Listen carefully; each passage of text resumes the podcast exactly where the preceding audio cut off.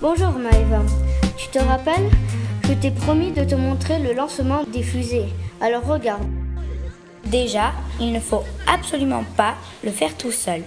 Tu demandes à un adulte d'être présent pour le lancement. Tu achètes une base de lancement chez Nature et Découverte. Tu lis bien les instructions d'utilisation. Avec cette base de lancement, tu as une pompe car c'est l'air que tu vas mettre dans la bouteille qui va pousser l'eau et quand tu enlèveras la goupille du lanceur, ta fusée s'élancera. Maintenant, étape par étape, d'abord, je remplis au tiers mon réservoir.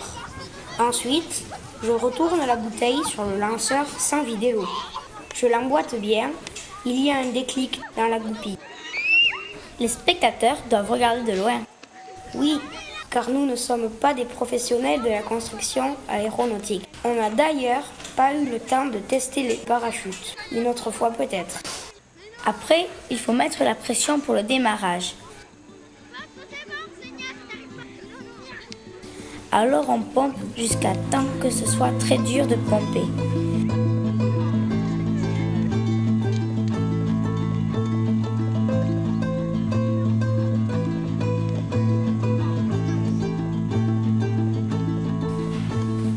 Après, on se couche par terre en tenant la goupille dans les mains. Maintenant, les spectateurs peuvent commencer le compte à rebours.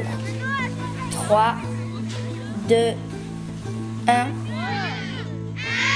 0.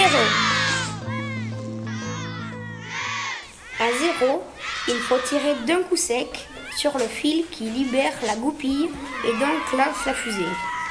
C'est le moment le plus dangereux car on n'est pas sûr de la direction de la fusée. Mais je suis trempée Eh oui, l'eau aussi est libérée et elle retombe sur toi, c'est normal.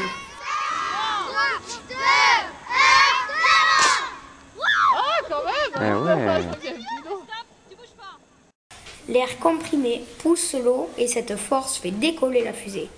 L'eau sort de la bouteille et on peut donc se faire arroser. Pensez à l'anorak.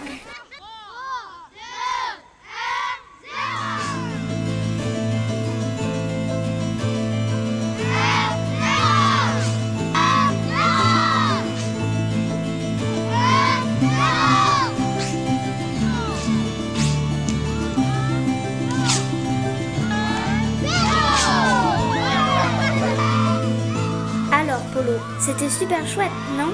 Effectivement, nous nous sommes bien amusés.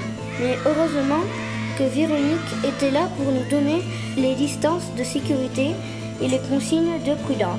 Car nos ailerons n'étaient pas tous très bien posés et les fusées partaient dans tous les sens. Alors n'oubliez pas, soyez prudents. À bientôt sur Crayon X.